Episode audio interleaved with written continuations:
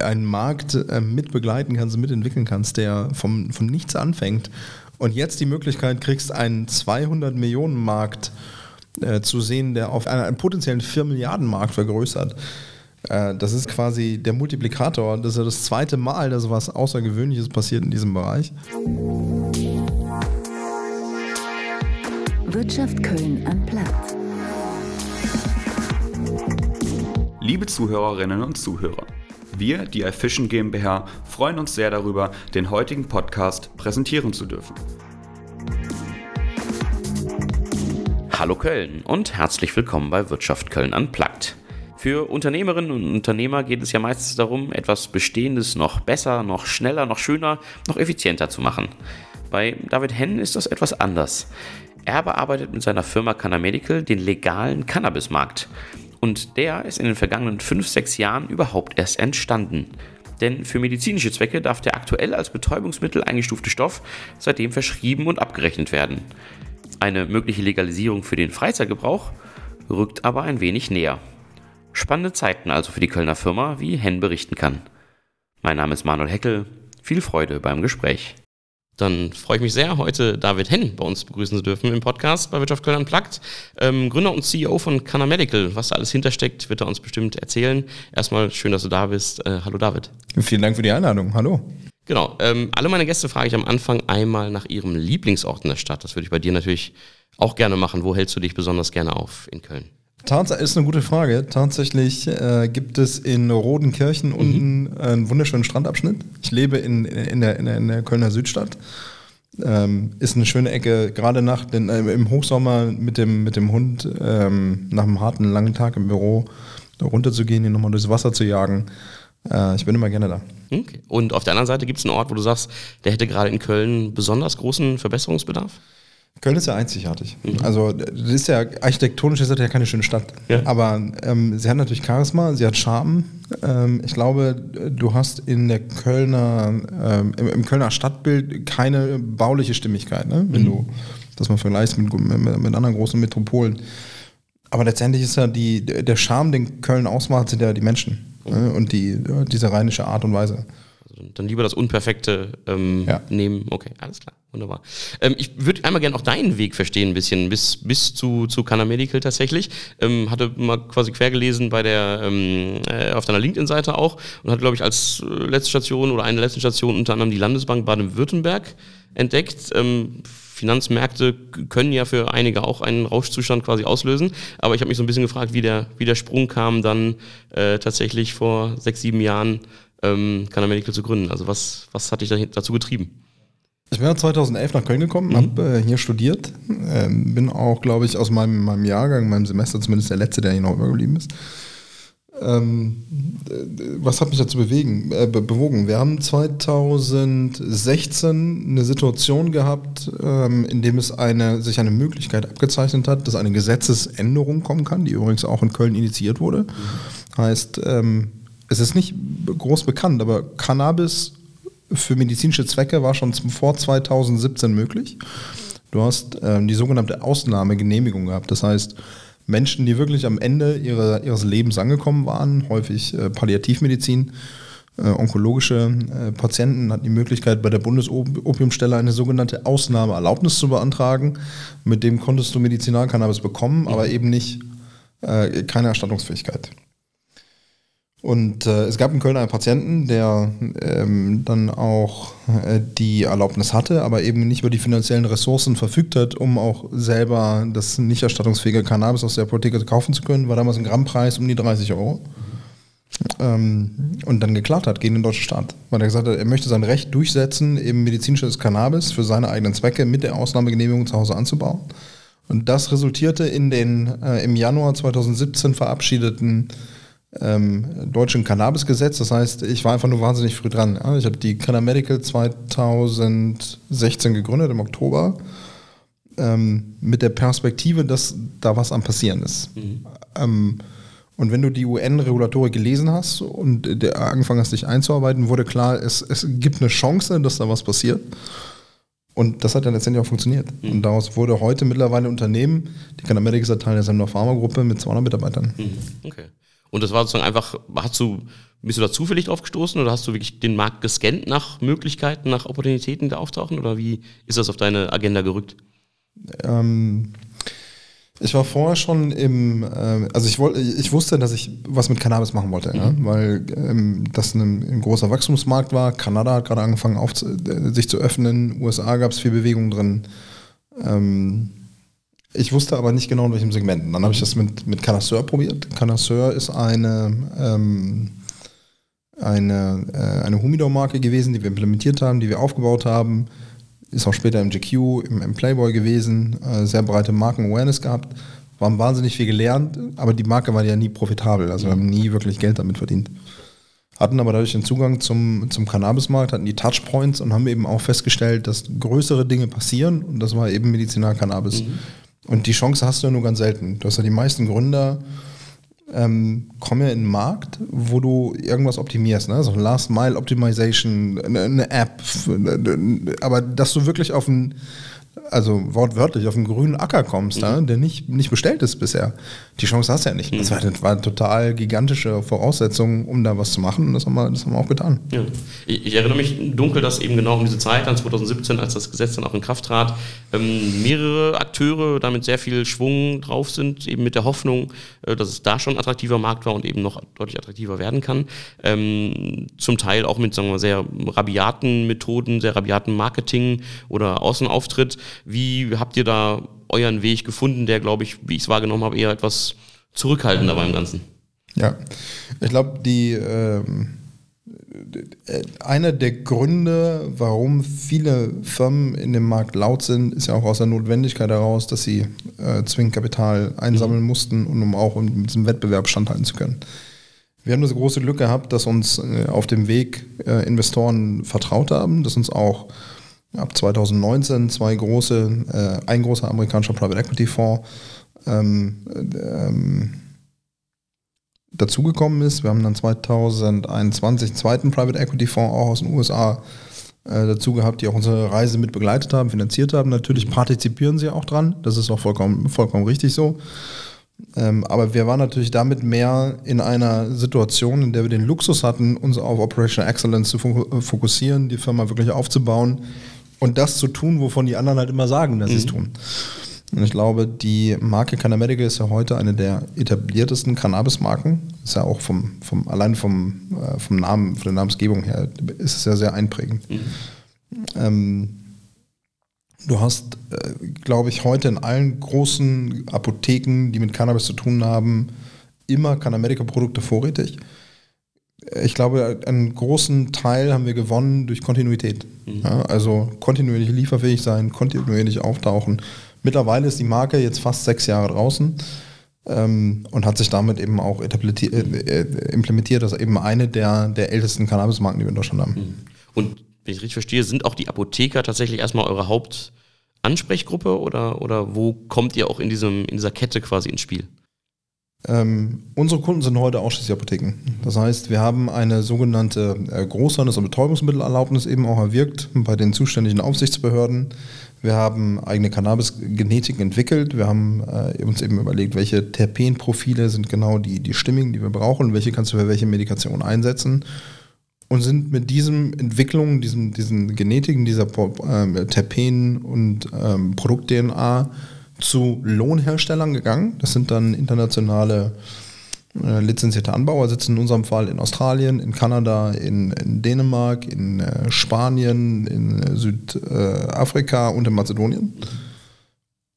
Und äh, geben denen unsere Genetik, geben denen unser IP und äh, lassen letztendlich dann da herstellen. Und ich glaube, das ist so einer der großen Unterschiede, die wir zwischen der Medical haben und vielen anderen, weil die meisten einfach nur ähm, Touchpoints suchen, wo sie Produkte sourcen können. Mhm. Wir haben die Produkte selber entwickelt, äh, uns gehört die IP in, in den meisten Fällen, äh, die wir auslizenziert haben und lassen eben da dann herstellen nach unseren Spezifikationen. Jetzt meine ich gelesen zu haben auch, dass es eben ja trotzdem auch ein sehr striktes Werbeverbot jetzt gerade auch noch tatsächlich gibt. Also ich glaube auch auf, auf, eurer Homepage kommt man nicht weit, sozusagen, wenn man lesen will, was es, äh, was ihr konkret an Produkten macht, zumindest für sozusagen normale Leute, die jetzt nicht mit Apotheker-Login da unterwegs sind. Ähm, wie gelingt es denn da, sich zu positionieren, auch in so eine Marke, ähm, die jetzt eben so kontinuierlich am Markt ist, aber wie, die auch aufzubauen? Du hast äh, ein Betäubungsmittelwerbeverbot, ne? Und genauso wenig, wie du rausgehen kannst und auf einer Streuläuse lösen kannst, ähm, dass äh, Morphium die beste Charge, die beste prozentuale äh, Reinheit, Homogenität eben draußen am Markt ist, geht das auch für Cannabisprodukte nicht. Also musst du, bist du als Gründer ne, und auch als, als, ähm, als Firma immer wieder gezwungen, alternative äh, Instrumente zu suchen, die im besten Fall deine Brand, also die Kind Medical Brand bewirbt, aber eben nicht Produkte. Ähm, das ist legitim. Das zweite ist, dass du immer eine neutral gehaltene Aufklärung machen darfst. Also ich darf dir beispielsweise erklären, von der Cannabis ausgehend, mhm. welche Wirkung Medizinalcannabis im Körper hat, ja, welche Cannabinoidstellen das andockt, wie das Ganze funktioniert, das ist in Ordnung. Ähm, ich darf es nur nicht in Verbindung bringen mit äh, der Aufklärung, die dann sagen, schau mal, das ist ein Cannabis-Produkt mhm. äh, A und äh, so könntest du eine, Schreib eine Verschreibung erwirken. Viel haben wir über Sponsoring gemacht, ähm, also indem wir auch große Messen, große Veranstaltungen gesponsert haben. Klar, wir haben einen, einen, einen Podcast, der äh, pro, den pro Folge mittlerweile fast 100.000 Leute hören. Mhm. Wir haben ähm, viel Berichterstattung über uns gehabt. Wir sind in der Welt, im Spiegel, im Stern, you name it. Ja? Wir sind mhm. einmal quasi über die Medienlandschaft eben auch äh, unterwegs gewesen, dass bei uns reported worden ist. Ich habe mich aber immer zurückgehalten mit so ähm, großen ähm, Pressepublikationen, die einfach nur den Selbstzweck hatten, auf uns aufmerksam zu machen. Mhm. Also wir haben viel reaktiv ja. äh, auch gemacht. Galileo haben wir mal mitgenommen. Mhm. Äh, zu einem der großen Importe, da haben wir eine halbe Tonne 2019 aus Portugal geholt. Das war der bis dato größte Import, den jemand gemacht hat. Das sind Sachen, die machen Spaß. Mhm. Ja. Und die sorgen dafür, dass so ein bisschen, bisschen nach und nach ist die Marke eben sich, sich Damit generierst du, klar, mhm. Brand Awareness. Ja. Wir haben sicherlich auch den Vorteil, dass wir länger am Markt sind als alle mhm. anderen. Also die Leute da keiner Medical kennen. Äh, ja, ich glaube, das sind so immer wieder kreative Wege suchend, äh, die du benutzen kannst, um eben äh, rauszukommen und mhm. Äh, damit auch äh, auf dich aufmerksam machst. Wie, wie, hat sich dieser Markt denn dann tatsächlich entwickelt? Also 2017 eben Medizinalcannabis, auch da ja immer noch quasi auf medizinische Indikationen mhm. ähm, gemünzt. Ähm, jetzt genau ist die Frage, wie was ist daraus eigentlich tatsächlich entstanden und ja, welchen Teil, welchen ja, Anteil könnt ihr da auch besetzen? Die, der deutsche Cannabismarkt ist heute ungefähr ähm, eine Tonne pro Monat. Mhm. Das heißt, du hast um die 12 Tonnen pro Jahr, heißt Du hast ein Umsatzvolumen heute von 150 bis 200 Millionen Euro. Wir glauben, dass wir im Moment im deutschen Markt ca. 20, 25 Prozent ausmachen. Okay. Äh, was uns zum größten äh, Einzelakteur und größte, zum, zur bedeutendsten Marke nach Market Share, nach Volumen mach, äh, auch, äh, auch macht. Interessant ist in dem Kontext, dass auch die Medizinalcannabis-Produkte übrigens der Mehrwertsteuer unterliegen. Mhm. Ja? Und wenn du äh, der Legalisierungsdebatte um Lauterbach eben zugehört hast, der auch gesagt hat, naja, eine Cannabissteuer ist eine super Idee. Wir können ja mal einem, über eine Mehrwertsteuer nachdenken. Wir haben heute schon 40 Millionen Euro Mehrwertsteueraufkommen mhm. aus medizinischem Cannabis, worüber man auch, darüber, äh, auch nachdenken könnte, das in die Suchtprävention eben zu investieren. Ah, okay. mhm. Ja. Ähm, jetzt, du hast gerade schon angesprochen, ähm, 200 Leute in der, in der Semdorf Pharma Group. Ja vielleicht noch so ein paar Worte eben in den jetzt sechs Jahren, äh, die ihr unterwegs seid. Was ist alles entstanden und was, was gehört auch alles dazu an Bereichen, ähm, in den, mit denen ihr unterwegs seid? Ja, wir haben angefangen mit der, ähm, mit der Canada Medical Pharma, die auch von 2016 bis 2021, oder bis zum 01.01.2021 eben in den der Händen der, der, der Eigentümer waren. Mittlerweile gehört die Canamedical Pharma der Semdorf Pharma Group. Ähm, zudem gehört auch die Meerbuscher Firma PS Pharma. Ist eine 1994 gegründete ähm, äh, Specialty Pharma ähm, äh, Einheit, die sowohl die Lagerlogistik macht für Betäubungsmittel. Das heißt, wir haben äh, da unsere eigenen Produkte gelagert. Wir haben aber eben auch eine Herstellung daran. Und da jetzt fängt es nämlich schon an, besonders zu werden, weil du hast ähm, ganz wenig Ressourcen in Deutschland, die beides erfüllen, die arzneimittelrechtlichen Vorschriften als eben auch die betäubungsmittelrechtlichen Vorschriften. Kannst du dir vorstellen, wie so ein, wie so ein Fort Knox quasi, okay. äh, in dem eben äh, Betäubungsmittel hergestellt werden dürfen und auch gelagert werden, auch distribuiert werden dürfen. Wir verschicken ähm, 500 Pakete am Tag mittlerweile. Das ist so ungefähr die Größenordnung. Wir haben auch äh, traditionelle Pharmaunternehmen in unserem Kundenstamm, die wir ähm, über die ähm, Integration in die Semler Pharmagruppe hinaus behalten haben, mhm. die wir auch weiter betreuen, die, glaube ich, auch sehr glücklich bei uns sind, weil wir eben mit der BS Pharma sehr zuverlässig sind. Ähm, aber haben damit die, insbesondere die Möglichkeit gehabt, die Produktentwicklung, ähm, äh, die Produktentwicklung voranschreiten zu lassen. Laboranalytik ist ein großes Thema, was jetzt dazu kommt. Äh, Extraktion wird jetzt zum ersten Mal in Q1 laufen. Wir werden im ersten Quartal 2023 planen wir 15 äh, bis 20 neue Extraktformulierungen auf den Markt zu bringen, was uns auch letztendlich dann ähm, die Erkenntnisse, die wir in der, in der NIS-Studie, das ist so eine, so eine Beobachtungsstudie, die mhm. vom BfArM äh, genehmigt worden ist. Das heißt, wir haben wirklich versucht, mit den Extrakten rauszugehen, haben das auch, auch gemacht äh, über die Ethik. Ich das verstehe, also ein Extrakt ist jeweils für eine bestimmte Anwendung oder Medikation dann oder was, was ist ein Extrakt? Ja. Hm? Du hast äh, heute zwei verschiedene Formen der ähm, Cannabis-Medikation oder ja. drei sogar. Du hast die, die Blüte, äh, die du vaporisierst, die du eben über die Lungeninhalation dann auch aufnimmst. Dann hast du ein, quasi eine gepresste Blüte zur Extrakt. Das ist gerade für die orale Medikation ähm, eine sehr einfache Form auch der Medikation. Ja. Eignet sich auch gerade für, für, für Patienten beispielsweise mit, äh, mit Spastiken. Epilepsie ist ein großes Thema. Mhm.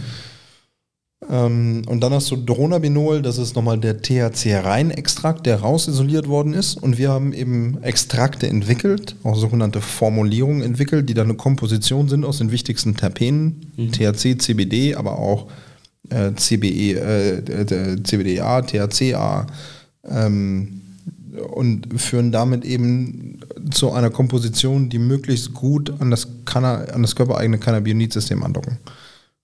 Wir haben eine Beobachtungsstudie gemacht, ähm, die vom, vom BFAM genehmigt worden ist.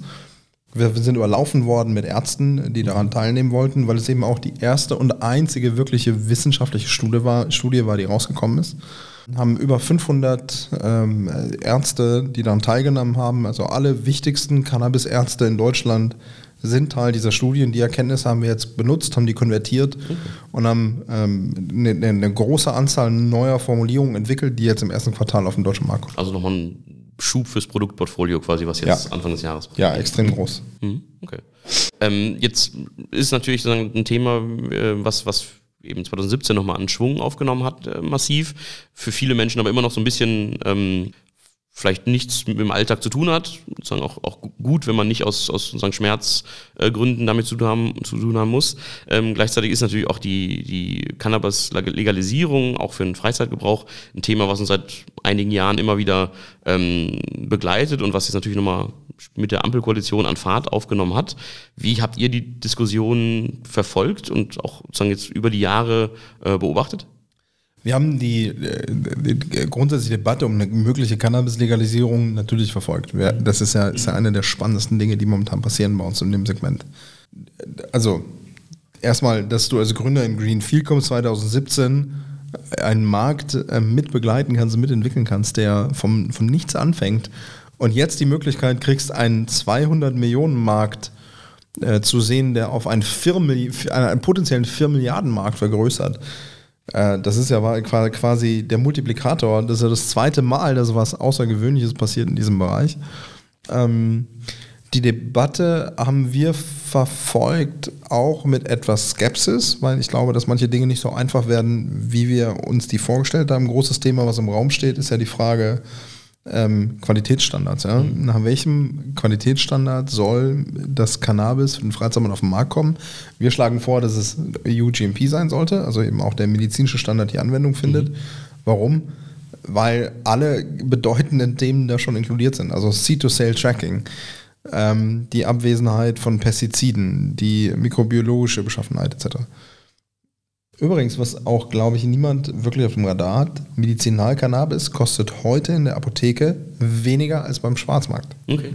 Das heißt, wir haben alleine heute schon Cannabisblüten, die für 7,99 Euro inklusive Mehrwertsteuer bis hin zu 12, 13 Euro mhm. äh, verkauft werden für die wirklich die THC-reichen äh, Kultivare. Aber das ist ja heute schon Realität. Ähm, ich glaube, dass eine große, weitere große unbeantwortete Frage ja weiter im Raum steht, wo kommt das Cannabis denn her? Mhm. Ja, genau, das ist immer die Debatte, ne? also das, das Sourcing überhaupt. Ich glaube, es gibt einige Versuche in, oder ein Versuch, glaube ich, ne, in Deutschland, wo so ein Versuchsfeld ähm, es gibt, aber sonst ist die Frage eben Kanada oder ihr habt auch, auch eure Lieferantenländer ja genannt, ähm, wo gibt es überhaupt auch die Mengen in der Qualität, die man bräuchte?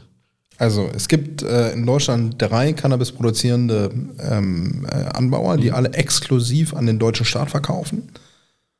Ich glaube, im Moment haben die eine ziemlich schwierige Zeit, weil ähm, der Preis gefixt ist für drei Jahre und das war eben auch in, dem, ähm, in der Ausschreibung der Cannabis-Agentur ein, äh, ähm, das einzige Zuschlagskriterium, nämlich der günstigste Preis, zu dem du Cannabis anbieten wolltest. Die haben nur blöderweise keine Energiekosten, Floater oder mhm. sowas mit eingebunden. Das heißt, ich habe großen Respekt davor, wenn heute jemand in Deutschland wirklich Cannabis, energieintensiv Cannabis produziert, unter den Strombedingungen, die wir aktuell haben, wird das eine große Herausforderung, noch, mhm. noch wirtschaftlich agieren zu können. Ähm, aber wir haben die Möglichkeiten. Ja? Wenn du alle Anbauer heute in Deutschland zusammenzählst, könntest du äh, ungefähr 8 bis 10 Tonnen im Jahr in Deutschland äh, auf den Markt bringen. Das wären schon mal zwei Drittel von dem, was im Moment quasi der Markt ist, gedeckt. Von dem medizinischen genau, Markt. Von dem medizinischen, ja, von dem medizinischen Markt. Ja. Nur das Problem ist, dass unter 1% von dem, was der, der Freizeitmarkt brauchen wird. Das heißt, das ist ein Tropfen auf dem heißen Stein. In der Konsequenz musst du, es gibt verschiedene Richtlinien. Es gibt die äh, UN-Konvention von 1961, das heißt vor 61 Jahren sind die Spielregeln festgelegt worden für einen Umgang mit Betäubungsmitteln und auch damit, wie das zu laufen hat. Es gibt die EU, äh, das EU-Abkommen, weil wir eben einen Teil unserer Souveränität abgegeben haben auf, der, auf diese Ebene. Ähm, so, und diese Kräfte wirken ja jetzt mit dem bundesdeutschen Gesetz auch noch überein. Das heißt, die, ich glaube, auch bei der Politik ist mittlerweile angekommen, dass der, der, der, der Wunsch, Cannabis zu, zu, legalisieren, Bestand hat, aber dass es eben keine bundesdeutsche Angelegenheit mehr ist. Die UN-Regulatorik sagt ganz klar, du darfst nicht Cannabis für Freizeitzwecke ähm, exportieren oder importieren. Hat, die UN hat auch die Möglichkeit, äh, mit dem Suchtstoffboard in Vienna äh, einzelne exportierende oder importierende Staaten auch zu sanktionieren. Das geht bis hin zu wirklich empfindlichen Geldstrafen. Okay. Ähm, aber das schaust mal von der anderen Seite. Nur weil wir entscheiden, dass wir uns über die UN potenziell hinwegsetzen würden, es gibt ja auch diese Idee, dass wir aussteigen aus der UN und wieder einsteigen. Das hat Bolivien gemacht, äh, zum Teil für, für Kokain, weil es Teil ihrer Kulturgeschichte ist, nachweislich, das Kauen von Coca-Blättern. In Deutschland haben wir aber nicht einen Teil von ähm, Kulturgeschichte, der zumindest über mhm. viele Jahrtausende ja. Bestand hat, um einen Argumentationsschwerpunkt zu finden. Ähm, das heißt, einen Austritt, einen Eintritt sehen wir nicht, aber wir sehen durchaus, dass wir keine Möglichkeit heute haben, in dem Rechtsrahmen, in dem wir uns bewegen, Cannabis zu importieren. Das heißt, die einzige Lösung ist eben, dass Cannabis in Deutschland angebaut werden muss. Was heißt das? Äh, in dem Moment, wo wir ähm, und sorry, dafür brauchen wir auch noch die, die Zustimmung der EU. Mhm, genau, das war jetzt die, die Debatte. Es klang kurz mit dem Eckpunktepapier so, als ob es ganz einfach ist und dann tauchte sozusagen in der breiten Öffentlichkeit das heißt, auf. Du darfst ja. nicht importieren und zusätzlich, wenn du kommerziell in Deutschland anbauen willst, brauchst du EU. Mhm. Wird also eine Herausforderung. Äh, würde aber im Ergebnis bedeuten, dass Firmen wie ich darauf angewiesen sind, wahnsinnig hohe Summen von Investoren nochmal aufzunehmen und eben für 20, 30, 40 Millionen Euro in Deutschland äh, eine Produktion zu bauen. Aber das wäre eine, eine Variante für euren Businessplan, ähm, das auch zu machen. Ich werde es tun, wenn ich es tun muss. Mhm. Äh, aber ich habe auch, glaube ich, deshalb Erfolg gehabt, weil wir immer das getan haben, worin wir wirklich gut sind. Das ist der Vertrieb von Cannabis. Mhm. Äh, und die Entwicklung, die Forschung, die R&D, weniger die Kultivierung. Ähm, ich würde definitiv einen Joint Venture Partner äh, suchen. Wir sprechen auch mit äh, möglichen äh, Partnern innerhalb unserer eigenen ähm, äh, Portfoliostruktur, mhm. Supplierstruktur. Alleine Cannabis anzubauen in Deutschland ist eine große Herausforderung. Aber was heißt das jetzt praktisch? Wir würden wahnsinnig viele ähm, Produktionsstätten in Deutschland kriegen. Das ist nicht nur, nur, nicht nur ein hoher kostenintensiver Aufwand, das würde sicherlich so eine Art zweiten Gold Rush auslösen der würde aber über einen absehbaren Zeitraum von zwei, drei Jahren zu einem äh, erheblichen Überkapazität führen. Und das ist auch, man sagt History repeats itself, aber du hast heute in den großen äh, Giga-Facilities, die in Kanada gebaut worden sind, wie Aurora Sky und in der Freer Diamond, die sind ja alle wieder vom Netz gegangen. Warum? Weil die Illusion, dass du so eine riesen Cannabis-Produktion betreibst mit ganz wenig Leuten, die ist nicht aufgegangen, die Philosophie.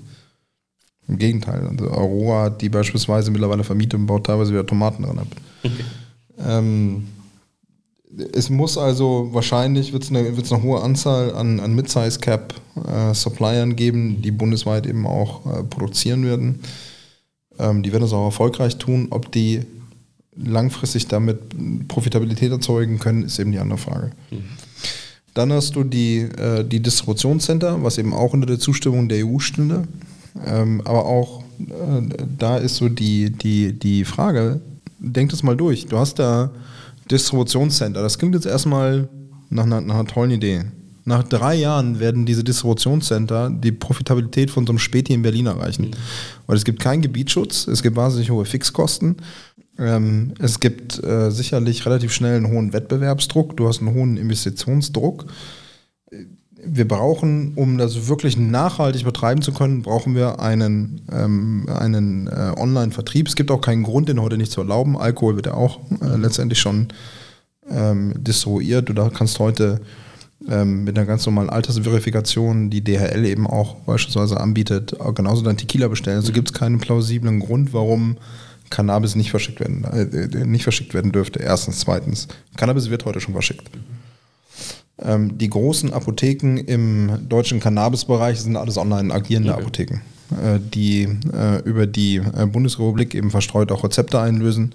Das macht es auch für Firmen wie uns wahnsinnig komplex, weil du die Strukturen zwischen, die Verbindung zwischen Ärzten und Apotheken im Cannabismarkt nicht so funktionieren, wie das im klassischen Pharmavertrieb der Fall ist. Heißt, äh, wir wollen äh, gezielt eigentlich eine Situation erreichen, in der ein internationaler Import möglich sein muss. Weiterhin. Wir glauben auch daran, dass EU-GMP der richtige Qualitätsstandard ist, weil er eben heute schon alle wesentlichen Punkte abdeckt und äh, regelt, was im, äh, im deutschen ähm, Qualitätsstandard heute diskutiert wird. Ich glaube nur manchmal ist es schwer, auch für die Politik einzelne ähm, Elemente, die sie hören, zusammenzubringen. Mhm äh, und die auch zu verbinden in UGMP. Also gerade dieses C-to-Cell-Tracking ist ja ein Thema, was ganz häufig diskutiert wird. Ist inkludiert in, in, in UGMP beispielsweise. Äh, und äh, dann eben eine Möglichkeit haben von einem Online-Vertrieb, an dem wir auch sehr gerne teilnehmen wollen. Mhm. Das heißt, es ist nicht nur eine selbstlose, ist nicht nur ein selbstloses Statement.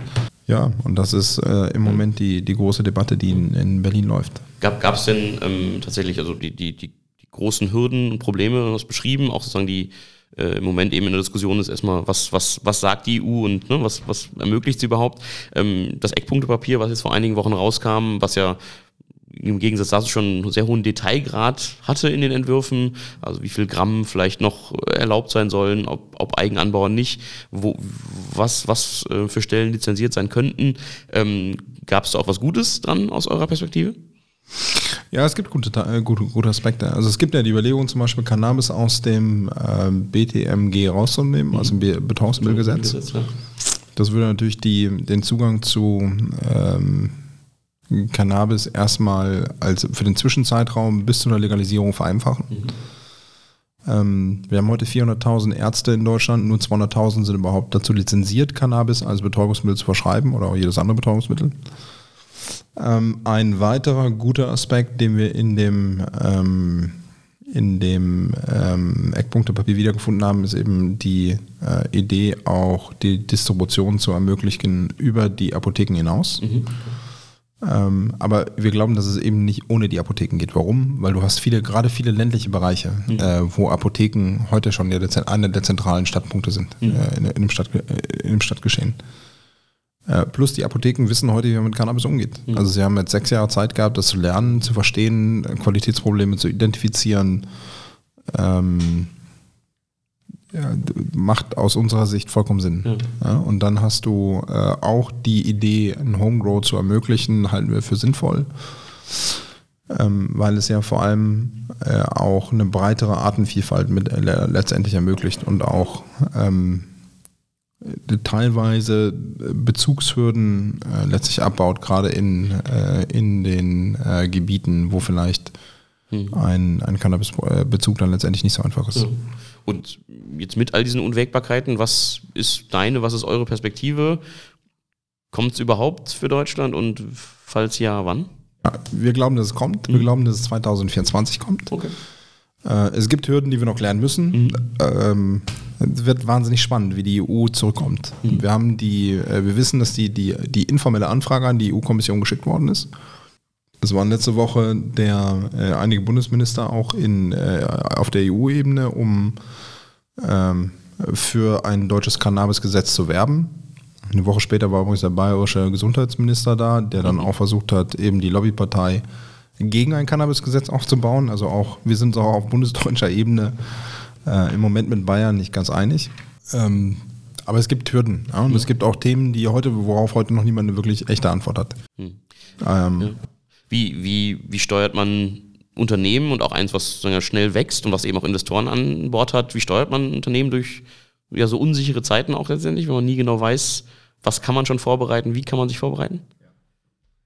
Also Cannabismarkt ist in Deutschland, glaube ich, für alle Marktteilnehmer kein Geschäft, was super einfach ähm, zu führen ist, was auch super einfach zu forecasten ist, weil du musst einfach die Attribute entwickeln und ausprägen, die dir letztendlich helfen. Und das ist sicherlich Komfort und Diskomfort zu finden und auch die Fähigkeit zu entwickeln, extrem schnell auf Marktveränderungen reagieren zu können. Ja, und wenn du diesen, dieses Schemata einmal für dich perfektioniert hast, kannst du auch im Cannabismarkt Bestand haben. Es ist ein wahnsinnig schneller Markt, es ist ein sehr kompetitiver Markt, es ist ein schnell, schneller ähm, ein Markt, der schnell die Gegebenheiten ändert, auch auf der regulatorischen Seite. Und ich glaube, das machen wir seit sechs Jahren äh, extrem gut. Es macht wahnsinnig Spaß, aber es ist auch anstrengend. Okay, genau, das, das, das wäre die Frage. Also der, der, der Reiz daran, an diesem Greenfield mitzuarbeiten, überwiegt noch. Ja, klar, natürlich. Mhm. Okay. Und, und äh, was, was sind so die, die Überlegungen? Also, ähm, wenn es gelingen ähm, äh, könnte, das Ganze, äh, was, äh, ja, was, was kann aus Canna Medical äh, werden in den nächsten drei, vier, fünf Jahren dann? Also die Canna Medical wird am äh, Freizeitmarkt teilnehmen, mit Sicherheit. Das macht ja auch nur Sinn, wenn man anguckt, äh, dass wir eben uns als, als Cannabis-Experten in Deutschland positioniert haben und, und etabliert haben. Äh, ich habe nie Excel-Pläne gehabt. Nicht, weil ich mich dem grundsätzlich verschließe oder weil das ein absolutes No-Go ist, sondern äh, weil es ähm, sicherlich baust du ein Unternehmen auf, wenn du in, in, in Exit getrieben bist, was Strukturen hat, was eine klare Zielsetzung hat, eine klare Timeline hat, auch wie du, wie du ähm, Unternehmen und mögliche Käufer auch adressieren kannst, um auch dann zu gefallen. Wir haben immer versucht, ein Unternehmen aufzubauen, was Operation Excellence hat. Ja? Ebenfalls mit extrem guten Strukturen, mit extrem guten Leuten, die ihr Geschäft beherrschen. Äh, wir haben versucht, die Besten der Industrie zusammenzuziehen. Ich glaube, das ist uns in den, in den meisten Fällen auch äh, hervorragend gelungen. Ähm, ob sich am Ende des Tages ein, ein Exit irgendwann abzeichnet oder nicht abzeichnet oder eine, ein, ein Merger oder eine Distribution, hängt, glaube ich, auch für mich jedenfalls maßgeblich davon ab, was das für meine Mitarbeiter bedeutet. Mhm. Okay. Musst du eigentlich bei dem Thema ähm, privat, im Freundeskreis, im Familienkreis dich noch manchmal rechtfertigen oder ist das völlig normal für alle? Das ist mittlerweile völlig normal. Äh, Das war 2017 anders, war es ein bisschen schwieriger. Du hast ja auch 2017 keine Investoren gefunden. Also ich erinnere mich, dass wir äh, über 100 verschiedene Investoren damals angeschrieben haben. Wir hatten so alles zusammen, Businessplan, Financial Deck, ja, was, du, äh, was, was du alles hast. Und ähm, haben äh, gepitcht, haben gesagt, Cannabis wird eine große Sache, vielleicht auch ein bisschen überabventioniert. Nach dem alten Businessplan müssten wir jetzt so ungefähr irgendwie bei 150 Millionen Euro Umsatz sein. Sind wir nicht, aber ich glaube, wir haben auch jetzt ein respektablen, äh, respektables Ergebnis, äh, vor allem ein profitables Ergebnis erzeugt mit der Canna Medical Pharma. Ähm, da war sicherlich eine Live-Action, dass äh, du nur dann ähm, Gehör findest, auch bei Investoren, wenn es irgendwie einen Track Record hat. Ja, also weder ich hatte einen Track Record zu dem Zeitpunkt. Das ist heute anders. Wenn du nach mir googelst, wirst du äh, zumindest einen Beleg dafür finden, dass ich mit PI-Money umgehen kann, dass ich mit Investoren-Money umgehen kann, dass ich ähm, über einen ähm, respektablen Zeitraum eben auch ein, ein Unternehmen aufgebaut habe, Strukturen aufgebaut habe, vergrößert habe und zur Profitabilität geführt habe. Äh, damals war das nicht so und Cannabis selber war auch stigmatisiert. Mhm. Ja, das heißt, keiner wollte Cannabis anfassen. Du hast viele Fonds, die auch heute nach wie vor so, so ähm, Ausschlüsse haben. Genau, Pornografie, ja. Tabak, äh, Alkohol, Alles, Drogen. Was BDM-Feld, ja. Und wir hatten eben das Glück, dass wir äh, einzelne Investoren gefunden haben, einige Business Angels gefunden haben, die uns auch die ersten Jahre möglich gemacht haben. Bis das Thema eben softer wurde, klar, äh, wir haben viel amerikanisches äh, Geld investiert in der Canna Medical, in der Semdor. Liegt aber, glaube ich, daran, dass eben die USA einfach weiter waren als wir. Hm. Das heißt, es, es, es wird eine große Sache. Ja, klar. Wunderbar. David, ganz herzlichen Dank für deine Einblicke und für deinen Besuch bei Wirtschaft Köln Unplugged. Vielen herzlichen Dank für die Einladung und äh, vielen Dank. Wirtschaft Köln am Platz. Von einem 200 Millionen Markt mal eben zu einem 4 Milliarden Markt? Ich bin gespannt, welchen Anteil sich Canna Medical sichern kann, falls es tatsächlich so kommt. Bis dahin bleibt es spannend, wie das politische und regulatorische Tauziehen rund um Cannabis in den kommenden Monaten tatsächlich ausgehen wird. Wir hoffen, das Gespräch mit David Henn hat Ihnen einige interessante Einblicke verschafft. Wir freuen uns über Feedback und Kritik, das wie immer gerne an podcast.rotonda.de oder auch über die LinkedIn-Seite des Rotonda Business Clubs. Wir hören uns kommenden Mittwoch schon wieder mit einer neuen Geschichte aus dem vielfältigen Kölner Wirtschaftsleben. Vielen Dank fürs Zuhören. Auf bald.